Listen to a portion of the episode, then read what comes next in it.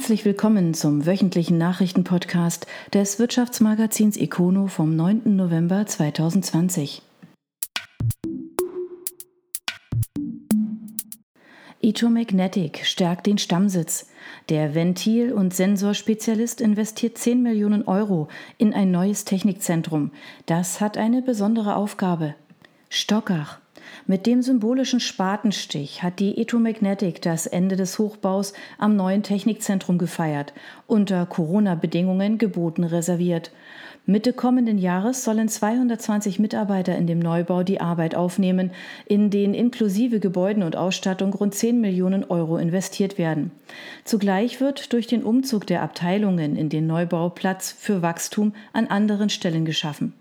Wie Etomagnetic-Geschäftsführer Michael Schwabe dem Südkurier sagte, werden in dem 3550 Quadratmeter großen Neubau viele Anlagen und Roboter aufgebaut, die von dem Unternehmen selbst an den acht nationalen und internationalen Produktionsstandorten benötigt werden. Zudem erhalten die Bereiche Ausbildung, Elektronik und Grundlagenforschung in dem Neubau Raum. Zwar wurde das Stiftungsunternehmen ebenfalls von den Auswirkungen der Corona-Pandemie betroffen und erreicht das eigentlich für dieses Jahr geplante Umsatzniveau von mehr als 400 Millionen Euro voraussichtlich erst 2021, was dem Geschäftsführer Hoffnung macht, der Oktober sei mit mehr als 40 Millionen Euro Umsatz der stärkste Monat in der Unternehmensgeschichte gewesen. Die Etomagnetic-Gruppe geht auf die Gründung der Firma Elektronikteile in Oberuldingen am Bodensee 1948 zurück. Bereits 1968 gaben die Gründer Christa und Hermann Lauer das Unternehmen in eine Stiftung, um den Fortbestand zu sichern. Heute ist die Gruppe einer der führenden Spezialisten für Ventile, Aktoren, Sensoren und Modulen, die branchenübergreifend an verschiedenen Stellen in Fahrzeugen über Energie Erzeugungsanlagen bis zur Medizintechnik zum Einsatz kommen. Mit 2300 Mitarbeitern wurden im vergangenen Jahr 390 Millionen Euro umgesetzt. Im Land unterhält Etomagnetic neben dem Stammsitz noch ein Werk in Vaihingen-Enz. Finmatch holt Thomas Schüttler an Bord. Das Finanzportal ergänzt um zwei Positionen den Vorstand und eröffnet einen neuen Standort plus Menschen der Woche. Stuttgart. Das Finanzportal Finmatch holt den Genopace-Geschäftsführer und Gründer des Baufinanzierers Baufinex, Thomas Schüttler, als neuen CDO an Bord. Ab Januar wird er den Vorstand verstärken. Zudem wurde der Mitarbeiter der ersten Stunde, Thomas Bezer, als COO in den Vorstand berufen. Was es mit den Personalien auf sich hat, sowie eine Reihe weiterer Menschen der Woche, finden Sie auf unserem econo.de Dossier. Parallel hat Finmatch ein Büro in Düsseldorf eröffnet. Thomas Braun wird dort mittelständische Unternehmen vor Ort unterstützen. Düsseldorf als Hauptstadt des bevölkerungsreichsten Bundeslandes mit seinem dichten Netz an erfolgreichen mittelständischen Unternehmen ist für die AG ein besonders attraktiver Standort, wie es in einer Mitteilung heißt. Wir haben aus Nordrhein-Westfalen in den vergangenen Monaten einen starken Anstieg der Finanzierungsanfragen über unser Portal verzeichnet, sagt Martin Hipp, CEO und Gründer von Finmatch. Aber nicht nur aus Nordrhein-Westfalen. Insgesamt wird das Angebot von Finmatch vom Markt gut angenommen. Aktuell verfügt Finmatch über aktive Finanzierungsanfragen mit einem Volumen von rund 350 Millionen Euro. Im laufenden Jahr wurden über das Portal bislang Finanzierungen mit einem Volumen in einem dreistelligen Millionenbereich abgeschlossen. Das Team am Firmensitz Stuttgart besteht aus 20 Mitarbeitern mit den Schwerpunkten Business Development und Unternehmensfinanzierung. Mehr über die Hintergründe zur Gründung der AG finden Sie auf econo.de.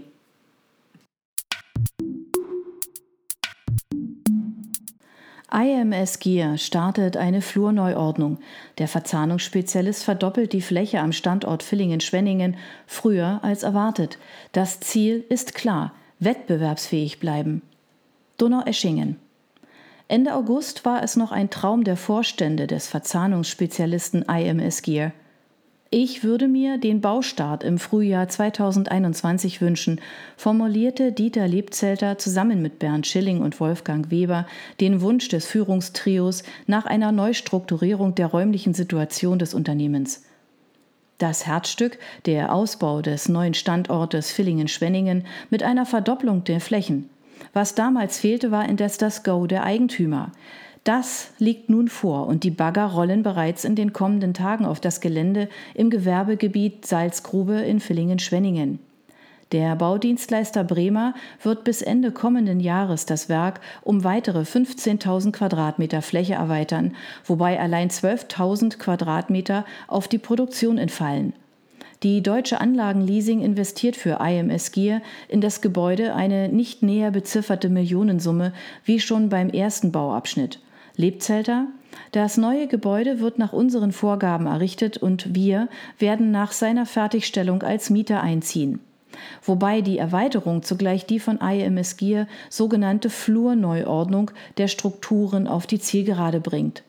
In Villingen-Schwenningen wird das Unternehmen die Produktion von Planetengetrieben PLG für Industrieanwendungen im Non-Automotive-Bereich konzentrieren. Bislang verteilt sich die PLG-Produktion auf zwei Business Units in unserem Werk in Eisenbach und ein angemietetes externes Gebäude auf dem Eisenbacher Höchst, Entsprechend groß und kompliziert ist der Abstimmungsaufwand zwischen den beiden Produktionen und es herrscht viel zeitraubender Werksverkehr. Zudem sind die Kapazitäten voll ausgeschöpft. Wir leben hier also mit einem Kompromiss, der Wachstum behindert und auf Dauer nicht wirtschaftlich ist, ordnet Schilling die Maßnahmen ein. Das Ziel, die Sparte generell für die Zukunft wettbewerbsfähig machen, zumal der Vorstand in besagter Pressekonferenz im August diesen Bereich als Wachstumsbringer ausgemacht hat. Zugleich ermöglicht diese Neuordnung drei weitere Effekte. Erstens, am Standort Eisenbach können nach Angaben von Schilling die Prozesse der verbleibenden Produktionsteile optimiert werden. Zudem stünden Erweiterungskapazitäten zur Verfügung. Bislang war der Standort in Sachen Zukunftsfähigkeit an Grenzen gestoßen. Zweitens, durch die Kündigung des externen Gebäudes in Eisenbach werden Mietkosten gespart. Ebenso durch das Abstoßen der Flächen des Werkes in Almenshofen, das im Zuge der Flurneuordnung ebenso in das durch den Umzug von Produktionseinheiten im Zuge des ersten Bauabschnitts nach Villingen-Schwenningen neu entstandene Technikum in Donaueschingen umziehen wird, wie das Ausbildungszentrum und weitere angemietete Flächen in Hüfingen und auf dem ehemaligen Saba-Areal in Villingen-Schwenningen werden im Zuge der Neuordnung aufgegeben. Vorstand Lebzelter ordnet den finanziellen Aspekt so ein. Anstelle der eingesparten Mieten zahlen wir im Gegenzug ab Jahresende 2021 Miete für den Neubau in Villingen-Schwenningen. Das heißt, dass das neue Gebäude weder unsere Liquidität noch unseren Finanzrahmen zusätzlich belastet. Drittens, ebenso wichtig wie der finanzielle Aspekt ist noch ein anderer. Die Abläufe und Prozesse lassen sich in dem neuen Layout optimieren und zukunftsfähig aufstellen. Damit haben wir auch räumlich die Weichen für die Zukunft gestellt, können Wachstumschancen in bestehenden und neuen Geschäftsfeldern nutzen und uns mit dem Standort Deutschland weiterhin im internationalen Wettbewerb behaupten, wie es die drei Vorstände formulieren. Die Flurneuordnung findet mitten in einer Art Restrukturierung statt, die IMS Gier im Mai vor dem Hintergrund der Auswirkungen von Transformation und dem Beschleunigungsfaktor Corona mit Umsatzeinbrüchen im zweistelligen Millionenbereich eingeleitet hat. Durch das Gesamtpaket an Maßnahmen sieht das Vorstandstrio das Unternehmen mit seinen rund 3000 Mitarbeitern und einem Umsatz in Höhe von rund 430 Millionen Euro für das kommende gut gerüstet. Die Wurzeln von IMS Gear reichen bis ins Jahr 1863 zurück. Damals wurden Zahnräder für Uhren gefertigt.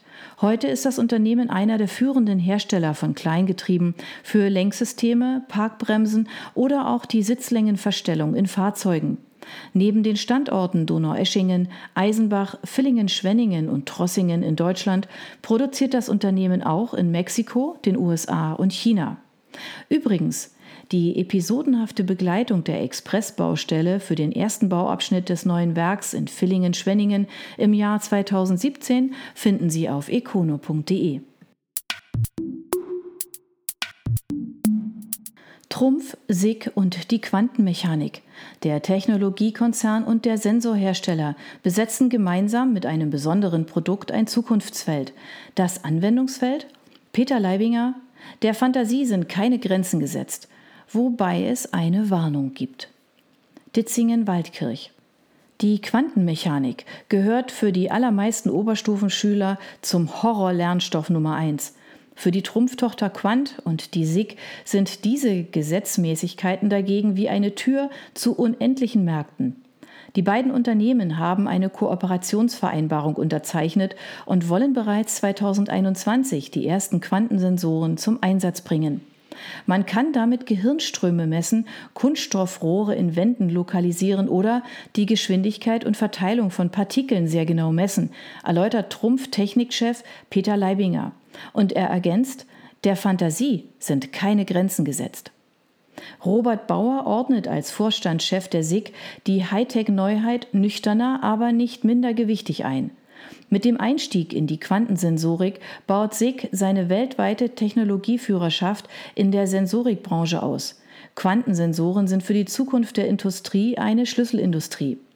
Die Deutsche Akademie für Technikwissenschaften schätzt nach Angaben der beiden Unternehmen das Marktvolumen von industriellen Quantensensoren weltweit auf rund 1,1 Milliarden Euro bis zum Jahr 2023. Und das Duo aus dem Land steht aktuell ganz vorne an der Startlinie wobei laut übereinstimmender Einschätzung in Sachen Quantenanwendungen Institute in Deutschland weltweit als führend gelten. Allerdings reicht das nicht, wie Bosch-Chef Volkmar Denner unlängst in einem Interview mit dem Handelsblatt verdeutlichte. Wir müssen darauf achten, dass es nicht nur bei der wissenschaftlichen Exzellenz bleibt, sondern müssen auch frühzeitig industrielle Anwendungen realisieren, bevor uns andere zuvorkommen. Zumindest Trumpf und SIG wollen das nun ändern, wobei die Unternehmen zunächst Bestandskunden mit den neuen Sensoren bedienen werden. Das ist zum einen die Halbleiterindustrie, die mit Hilfe unserer Sensoren zukünftig Schmutzpartikel in ihren Reinräumen aufspüren und deren Menge messen kann, erläutert Bauer. So sollen sich die neuartigen Sensoren am Ende auch rechnen, denn durch die hochpräzise Messung lässt sich beispielsweise die Ausschussrate reduzieren. Übrigens, die Bundesregierung hat zwar ein Förderprogramm für Quantentechnologien in Höhe von 2 Milliarden Euro aufgelegt, doch die beiden Unternehmen erhalten daraus kein Geld. Der Sensor sei trotzdem konkurrenzfähig, so Bauer. Die Grundlagen der Theorie zur Quantenmechanik wurden in den 1920er und 1930er Jahren unter anderem von Werner Heisenberg und Erwin Schrödinger entwickelt. Stark vereinfacht ausgedrückt besagt die Theorie, dass sich Ort und Geschwindigkeit eines Atoms oder Elementarteilchens nicht gleichzeitig und präzise messen lassen. Besonders bekannt zur Verdeutlichung der Zusammenhänge ist das Gedankenexperiment Schrödingers Katze in den sich formierenden Quantentechnologien, die sich die Grundsätze zunutze machen, ist der Quantencomputer die bekannteste Anwendung.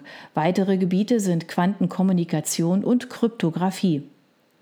Die SIG mit Sitz in Waldkirch wurde 1946 gegründet und ist einer der führenden Hersteller von Sensoren für unterschiedlichste industrielle Anwendungen. Im Geschäftsjahr 2019 setzte die AG mit weltweit rund 10.000 Mitarbeitern gut 1,8 Milliarden Euro um. Quant wurde 2018 als Tochter aus dem Technologiekonzern Trumpf ausgegründet. Bekannt ist die Muttergesellschaft mit Sitz in Ditzingen vor allem für Werkzeugmaschinen und Laseranwendungen. Der Konzern setzte mit 14.300 Mitarbeitern im Geschäftsjahr 2019-2020 gut 3,5 Milliarden Euro um. Sparkassen wollen es probieren. Zwei kleinere Institute führen Fusionsgespräche. Die Vorsitzenden der Verwaltungsräte sind bereits optimistisch. Zwei Fragen sind aber noch offen. Haslach-Gengenbach. Die Sparkassen Haslach, Zell und Gengenbach führen aktuell Gespräche über eine Fusion. Das gaben die Träger bekannt. Die ersten Untersuchungen zeigen, dass eine gemeinsame Sparkasse viele Vorteile hätte und beide Häuser damit besser für die Zukunft gerüstet wären, als sie es alleine sind. So die Vorsitzenden der beiden Verwaltungsräte Gengenbachs Bürgermeister Thorsten Erni und Philipp Saar, Bürgermeister von Haslach. Wann die Gespräche abgeschlossen sein könnten und zu welchem Zeitpunkt überhaupt eine eventuelle Fusion möglich wäre, ließen die beiden Verwaltungsräte offen. Das Duo sieht die Vorteile vor allem in Synergien und einer Stärkung der Marktpräsenz, wodurch wiederum neue Geschäftsfelder erschlossen werden könnten. Wichtiger aber noch, Gleichzeitig können die auch in Zukunft weiter steigenden Anforderungen der Bankenaufsicht und der Bankenregulierung besser bewältigt werden. Die Sparkasse Gengenbach ist mit einer Bilanzsumme in Höhe von 485 Millionen Euro das zweitkleinste rote Institut im Land und unterhält neben der Hauptstelle fünf Geschäftsstellen und Selbstbedienungseinrichtungen. Die Sparkasse Haslach-Zell rangiert auf Platz 43 von 51 und weist eine Bilanzsumme in Höhe von 1,1 Milliarden Euro aus. Neben der Geschäftsstelle gibt es sechs Geschäftsstellen und fünf SB-Bereiche. Zusammen haben die beiden Sparkassen 270 Mitarbeiter. Mauserwerke unterm Schutzsturm. Das traditionsreiche Maschinenbauunternehmen zieht nach Jahren der roten Zahlen die Reißleine. Die Gewerkschaft erhebt einen schweren Vorwurf. Oberndorf. Die Mauserwerke Oberndorf Maschinenbau, kurz MWO, hat Antrag auf ein Schutzschirmverfahren gestellt. Das Gericht hat Rechtsanwalt Holger Leichtle zum Sachverwalter bestimmt. Der war erst im Mai mit seinem Team von der Kanzlei Schulze und Braun zur Kanzlei Görg gewechselt. Eine Einschätzung zu MWO von Seiten der Kanzlei liegt noch nicht vor. Dafür hat sich die IG Metall Freudenstadt geäußert. Leider war und ist kein neues Produkt in Sicht, keine Innovation, so die Einschätzung des zweiten Bevollmächtigten Georg Feigle. Kurzum, MWO habe den Wandel der Automobilindustrie weg vom Verbrenner hin zu alternativen Antrieben noch nicht in neue Technologien umgesetzt. Die Oberndorfer entwickeln und produzieren unter anderem Bearbeitungszentren und Handlingstechnologien, die bei der Bearbeitung von Pleuelständen zum Einsatz kommt. Zuletzt hatte man vor einigen Jahren mit der Baureihe PSMC einen Hoffnungsträger ins Rennen geschickt, dessen modularer Ansatz die Wende bringen sollte. Beim Blick in die veröffentlichten Zahlen lässt sich der Einwurf der Gewerkschaft durchaus nachvollziehen. Im Geschäftsjahr 2018-2019 sind Auftragseingang und Bestand jeweils kräftig abgeschmolzen, allerdings nach einem sprunghaften Anstieg im Geschäftsjahr 2017-18. Dafür steht seit Jahren unterm Strich ein Minus. Dabei lässt die Begründung aufmerken, man habe Aufträge nicht plangemäß abgearbeitet, räumt die Geschäftsführung ohne größere Begründungen im Bericht ein. Und für das Geschäftsjahr 2019-2020 rechneten die MWO-Verantwortlichen mit einem um ein Drittel rückläufigen Umsatz. Das Ergebnis dürfte intern entsprechend prognostiziert worden sein. Schon damals kündigte man an, ein Restrukturierungskonzept auszuarbeiten und wollte im Geschäftsjahr 2021-22 zurück in die Gewinnzone. Mitte des laufenden Jahres folgte dann die Ankündigung, im Rahmen von Strukturanpassungen mehr als 60 der 138 Mitarbeiter abbauen zu wollen, wobei zu dem Zeitpunkt bereits gut 20 Personen das Unternehmen verlassen hatten. Denn in den Vorjahren lag die Zahl der Mitarbeiter recht konstant bei 159 Mitarbeitern. Ein Sozialplan war laut Gewerkschaft bis zum Zeitpunkt der Antragstellung noch nicht aufgestellt worden. Dafür hatten weitere mindestens zehn Mitarbeiter MWO verlassen. Zwei Punkte dürften nun das weitere Verfahren entscheidend beeinflussen. Erstens, die MWO hat kaum Kredite in Anspruch genommen. Dafür springen die Mütter Management Trust Holding und Krause Mauser Holding mit Zahlungen in Millionenhöhe ein. Zweitens, die Management Trust Holding mit Sitz in Österreich hat laut übereinstimmenden Berichten nach einem Wechsel in der Führung die Überprüfung der Beteiligungen angekündigt.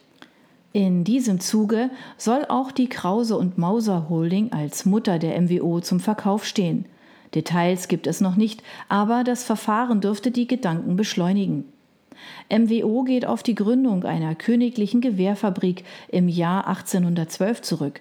In den folgenden Jahrzehnten entwickelten die Oberndorfer ein buntes Portfolio von Waffen über Fahrzeuge und Rechenmaschinen bis eben ab 1980 Bearbeitungszentren.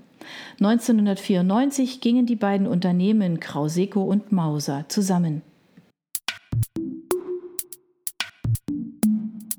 Corona sorgt für Baustellenstopp. Die Eröffnung des Einkaufszentrums Kano verschiebt sich. 107 Handwerker wurden positiv getestet. Die Händler stellt das vor Herausforderungen. Singen. Die Baustelle des Einkaufszentrums Kano ist für eine Woche geschlossen. Das teilte die Centerleiterin Caroline Faustmann mit. Als Grund nannte sie die Auswirkungen der Pandemie. Nach einem Massentest unter den Bauhandwerkern gab es 107 positive Ergebnisse. Es ist deutlich geworden, dass angesichts der hohen Infektionszahlen ein temporärer Lockdown der Baustelle leider alternativlos ist, begründet Faustmann den Schritt. So sollten die Infektionsketten unterbrochen werden. Bereits zuvor waren die Hygienemaßnahmen auf der Baustelle erhöht worden, es galt eine allgemeine Maskenpflicht und Handwerker durften nur mit negativem Test auf die Baustelle. Dennoch hat sich der Virus offenkundig weiter ausbreiten können. Nach Angaben von Faustmann lässt sich durch die Maßnahme der geplante Eröffnungstermin in gut drei Wochen Mitte November nicht halten. Zwar nennt die Centermanagerin noch kein neues Datum, sie visiert aber eine Eröffnung noch vor dem Weihnachtsgeschäft an. Die Händler stellt die Schließung der Baustelle indes vor Herausforderungen. Alle sind mitten in den Aufbauarbeiten für die Läden, haben Werbemaßnahmen angestoßen, Waren eingekauft und Mitarbeiter eingestellt. Ein Edeka-Händler hat sogar eine andere Niederlassung mit Blick auf die Eröffnung der neuen bereits geschlossen. Der ECE-Konzern investiert gut 165 Millionen Euro in den Neubau des Kano. Das Zentrum bietet 16.000 Quadratmeter Fläche und 500 Parkplätze. Das Projekt war in Singen aufgrund der Größe nicht unumstritten.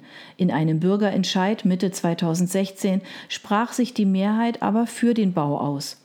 ECE wurde 1965 gegründet und gehört heute zu den führenden Betreibern und Entwicklern von Einkaufszentren in Europa. Im Land betreibt das Unternehmen unter anderem das Breisgau Center in Freiburg, das City Center in Balingen und die Shopping City in Baden-Baden sowie im Raum Stuttgart acht weitere Zentren. Fuchs baut Portfolio aus. Der Schmierstoffhersteller übernimmt einen Spezialisten in den USA. Der Schritt kommt nicht von ungefähr. Mannheim. Die Fuchs-Gruppe hat nach eigenen Angaben die PolySI Technologies mit Sitz in Sanford, North Carolina übernommen. Zu den Details des Deals gab es keine Angaben. Das Unternehmen stellt Spezialschmierstoffe auf Basis von Silikon her. Man wolle mit der Übernahme das eigene Portfolio mit maßgeschneiderten Lösungen für verschiedene Märkte erweitern, begründen die Mannheimer den Schritt. Die beiden Unternehmen arbeiten bereits seit 25 Jahren zusammen, wie PolySI-Präsident Chuck Lloyd betont. Durch die Übernahme erhofft er sich einen Schub dank des Vertriebs- und Händlernetzes von Fuchs. Das Unternehmen beschäftigte zuletzt 21 Mitarbeiter und setzte umgerechnet 7,6 Millionen Euro um. Die Fuchs-Gruppe wurde 1931 gegründet und bietet heute mehrere tausend unterschiedliche Schmierstoffe für Anwendungen quer durch alle Branchen. Die SI beschäftigt rund 5630 Mitarbeiter und setzte 2,5 Milliarden Euro um.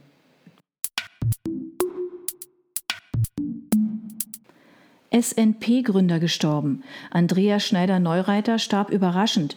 Die Nachfolge ist noch nicht geklärt. Heidelberg. Plötzlich und unerwartet ist laut einer Mitteilung Andreas Schneider-Neureiter gestorben. Der Gründer und CEO des IT-Spezialisten SNP wurde 56 Jahre alt. Er hinterlässt seine Frau und vier Kinder. Schneider Neureiter hat das Softwarehaus Schneider Neureiter und Partner kurz SNP 1994 gegründet. Dafür schlug der studierte Physiker eine Professur aus. Heute unterstützt die SI Kunden quer durch alle Branchen bei Veränderungen im IT-Umfeld, beispielsweise bei der Einführung von SAP-Systemen. Das Unternehmen beschäftigt an mehr als 30 Standorten in elf Ländern 1400 Mitarbeiter und setzt 145 Millionen Euro um. Der Aktienkurs der SI gab nach Bekanntwerden der Nachricht um gut 11 Prozent nach und notierte bei 43,35 Euro, wobei die Talfahrt bereits seit Anfang Oktober anhält. Damals stand der Kurs bei 64,50 Euro. Die aktuelle Unsicherheit der Aktionäre dürfte auch mit einer Aussage von SNP zusammenhängen. Es sei für Nachfolgedebatten noch zu früh, weshalb offen ist, wie es an der Spitze weitergeht. Laut SNP sei die Führungsriege aber generell gut aufgestellt. Das waren die Nachrichten des Wirtschaftsmagazins Econo. Ihnen gefällt unser Podcast? Dann abonnieren Sie ihn doch ganz einfach. Sie werden dann automatisch auf die neueste Folge hingewiesen, sobald sie online verfügbar ist. Sie finden uns auf Spotify, iTunes, Deezer, Enker FM und vielen anderen Plattformen unter Econo, der Nachrichtenpodcast. Sie möchten mehr zu Personalien, Events oder verschiedenen innovativen Themenschwerpunkten erfahren? Dann schauen Sie doch bei uns auf econo.de vorbei. Wir freuen uns auf Sie.